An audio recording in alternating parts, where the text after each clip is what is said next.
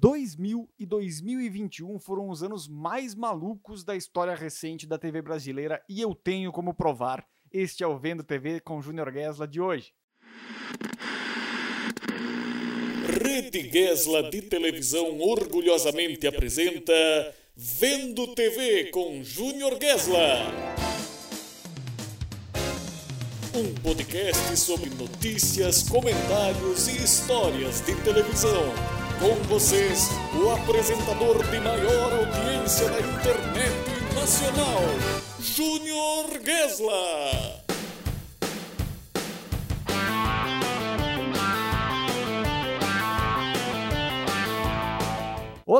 Esta é a Rede Gesla de televisão e você está vendo TV com Júnior Gesla a partir deste momento, seja pelas plataformas digitais, Spotify ou, ou, outra plataforma, não é nobody, ou então aqui pelo nosso YouTube. Se você estiver pelo YouTube, já se inscreve no canal, ativa as notificações, deixa seu like e comentário.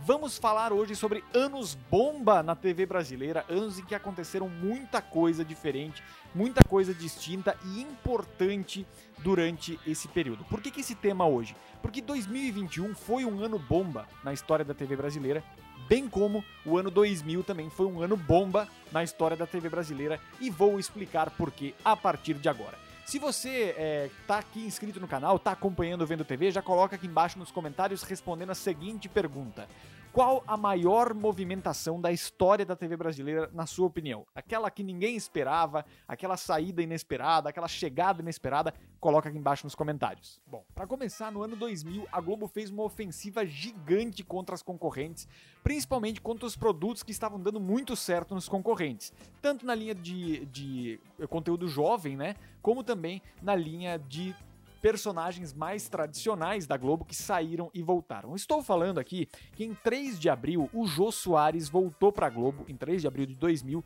depois de uma passagem muito bem sucedida pelo SBT com o Jô Soares 11:30, né, que foi um grande clássico lá do, do SBT, um conselho do Silvio Santos para o Jô, inclusive, de que ele deveria fazer um programa diário de entrevista, como era o caso desses programas internacionais. O Jô fez isso e deu muito certo, tanto que essa volta dele à Globo é justamente para fazer um programa neste formato de late show, né? É, que ele consagrou no SBT, mas aí com um casting da Globo, né?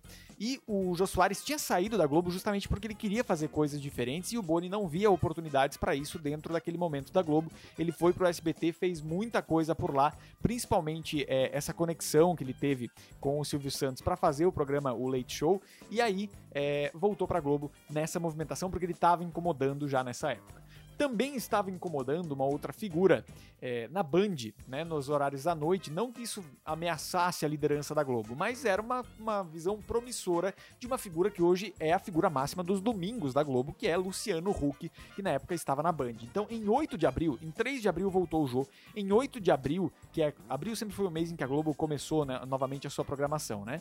E aí, em 8 de abril, já estreou o Caldeirão do Hulk, lá em 2000, né? Para concorrer com, principalmente para tentar derrubar Raul Gil, que na época estava na Record, se eu não me engano, e causava muita dor de cabeça para Globo. Então essa busca do Luciano Huck foi justamente para conseguir criar essa conexão com o público jovem e tentar é, esvaziar é, não que talvez o público jovem fosse o maior consumidor do Raul Gil na época, né? Mas com as opções de entretenimento que tinham, criar esse perfil jovem para o sábado à tarde podia funcionar e demorou, mas funcionou. Luciano Huck conseguiu assumir uma liderança incontestável nos sábados à tarde da Globo. Não foi fácil de conseguir, mas conseguiu. Muito bem, em 30 de junho, o primeiro reality show da TV brasileira estreou, lá em 2000 na Globo, né? Que foi o No Limite.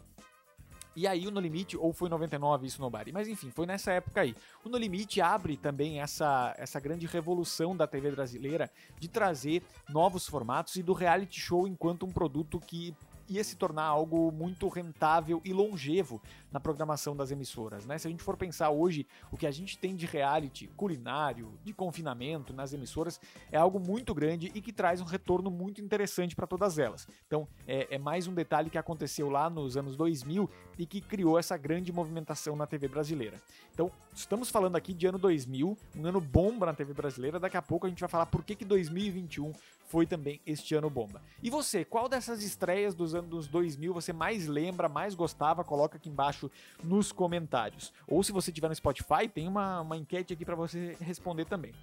Aí, em outubro de 2000 também, estreou Altas Horas com a Globo tirando o Serginho Groisman do SBT e colocando ele no sábado à noite da Globo. O Serginho incomodava bastante com o programa livre na tarde do SBT, era diário, né? E aí o Altas Horas foi virar um programa semanal na Globo, mas era Altas Horas mesmo. Na época ele passava uma ou duas da manhã do sábado pro domingo. E aí, uh, além disso, também a Globo tirou a Ana Maria Braga da Record, que também incomodava bastante na programação diária, e colocou ela para uh, fazer o programa diário O Mais Você já desde 99, na verdade, que ela foi para Globo também lá em outubro, né? A soberania da Globo na época era algo incontestável. Né? Era algo que é, era muito evidente o quanto a Globo conseguia ser soberana nesse, nesse formato de, de. Se alguém fazia sucesso em outra emissora, a Globo ia lá e tirava essa pessoa da concorrência. Né? É, e principalmente não só para agregar o seu cast, mas também para desfalcar a concorrência, né? A concorrência acabava desfalcada por conta desses grandes nomes que, que iam muito bem por lá, e aí a Globo vinha e contratava. Isso já acontecia desde os anos 80, né? O Faustão, quando saiu da Band, fazia sucesso lá ia para e foi para Globo. Outros nomes que foram indo para Globo justamente para para agregar ao casting ao mesmo tempo em que desfalcavam a concorrência e deixavam a Globo cada vez mais distante dos seus é, concorrentes. Depois, é, o que eu queria trazer? A partir disso, então, a gente tem essas realidades dos anos 2000, e aí, essa realidade ela se estende depois por quase 20 anos. Ninguém consegue criar grandes desfalques para Globo, criar grandes problemas para Globo, a não ser, né, ali Pantanal e tudo mais, mas eu tô falando de, de apresentadores, de figuras que por elas próprias angariavam muita audiência.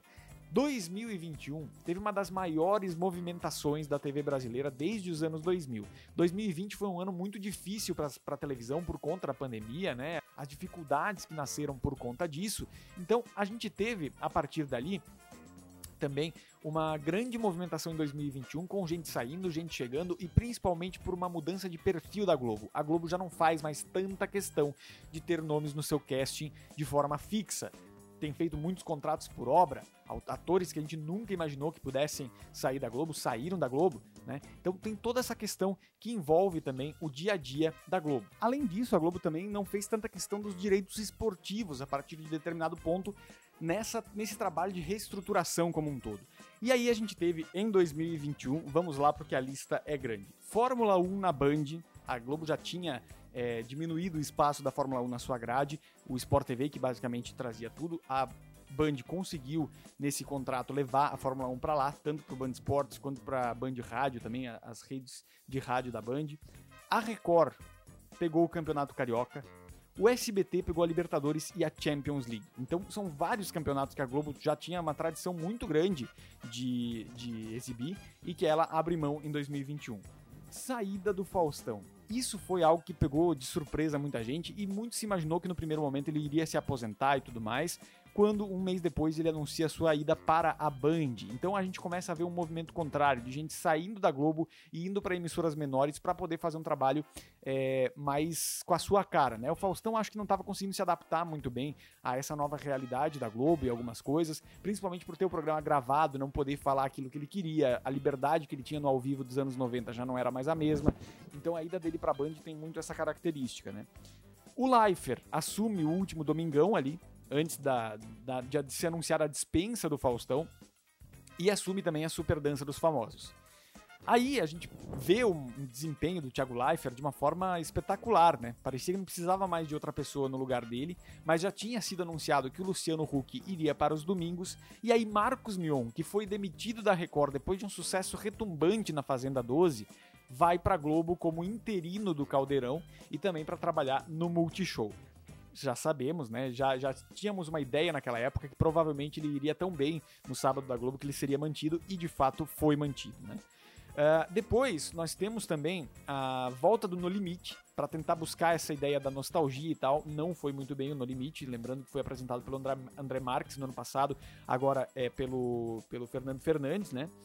O Mion na Globo estreia no dia 4 de setembro, já fazendo muito barulho, se tornando um dos grandes nomes da Globo nessa nova geração aí, nesse novo momento da Globo, né? O Hulk no domingo, o Thiago Leifert anuncia sua saída da Globo também, pegando todo mundo de surpresa, para daí também gerar especulação de quem apresentaria o BBB até a definição do Tadeu Schmidt. A Adriane Galisteu, que já era cotada para o Power Couple em 2020, antes de estourar a pandemia, assume o Power Couple em 2021 e na sequência assume a Fazenda também. Então teve uma movimentação gigante na TV brasileira em 2021 que realmente é, fazia muito tempo que não acontecia. E por que que essa movimentação aconteceu? Justamente, né, Nobody? Porque a Globo começou a abrir mão de algumas coisas olhando para o futuro. Para muita gente pode parecer que a Globo não tem mais o poder que tinha antigamente, alguma coisa do gênero, mas mais uma vez é a Globo largando na frente, apostando no digital entendendo que no contrato por obra consegue ter esses talentos ali por conta do seu alcance e seu prestígio que já são tradicionais, mas ao mesmo tempo consegue enxugar custos e investir nessas plataformas digitais, no caso o Globoplay, né? Então ela tem se juntado em várias pontas a Globo, tem conseguido fazer os seus produtos se tornarem multiplataforma. Big Brother é maior, é o maior exemplo disso, né? Um programa que passa na TV aberta, mas que tem muita presença na internet, também no Globoplay, em todas as plataformas, de alguma forma o Big Brother acaba sendo um produto rentável para a Globo. Então é isso que a Globo tem feito agora nesse momento, mas esse movimento também beneficia outras emissoras que estão atrás nessa corrida do digital, mas que ao mesmo tempo conseguem melhorar a sua programação, incrementar a sua receita. O caso da Band com o Faustão, a audiência pode estar aquém do esperado, mas a parte publicitária está indo muito bem. O Faustão, eu li em algum lugar, que se eu não me engano o Faustão é 50% do faturamento da Band nesse momento. Ele tem conseguido cotas de patrocínio muito altas para o programa. Então, nesse aspecto, a gente tem aí um benefício para as outras emissoras que conseguem pegar grandes profissionais da Globo de volta, né, que é o caso do Faustão com a Band, e conseguem com isso também diversificar a sua programação e aumentar a competitividade entre aquelas que estão em segundo, terceiro, quarto e quinto lugar, né, que é algo muito importante para o telespectador, para quem está em casa ter mais opções. Isso é muito legal, isso é muito importante. Então é isso, espero que vocês tenham gostado desse vídeo. Contem aqui embaixo qual foi a maior movimentação de 2021 que vocês acharam mais impressionante, assim, o que mais chocou vocês. Particularmente para mim foi a saída do Faustão e a chegada dele à Band. Eu achei é, é algo muito bizarro se, se, alguém contasse pra gente em 2020, isso seria impossível de imaginar. Mas é algo que, que aconteceu e que impre, me impressionou muito. Eu não esperava por essa. Eu achava que ele ia se aposentar mesmo. Não imaginei que ele fosse ir pra Band ainda com um programa diário. Mas hoje estamos aí na Nobody. Todo dia tem vídeo cacetada, todo dia tem alguma coisa interessante para ver no Faustão. Então é, é, assim que estamos, né? É assim que estamos e estamos bem felizes. Obrigado pela companhia de vocês. A gente volta nas próximas semanas com mais Vendo TV com Junior Gesla. Um beijo e até lá. Valeu! Vendo TV com Júnior Gessler.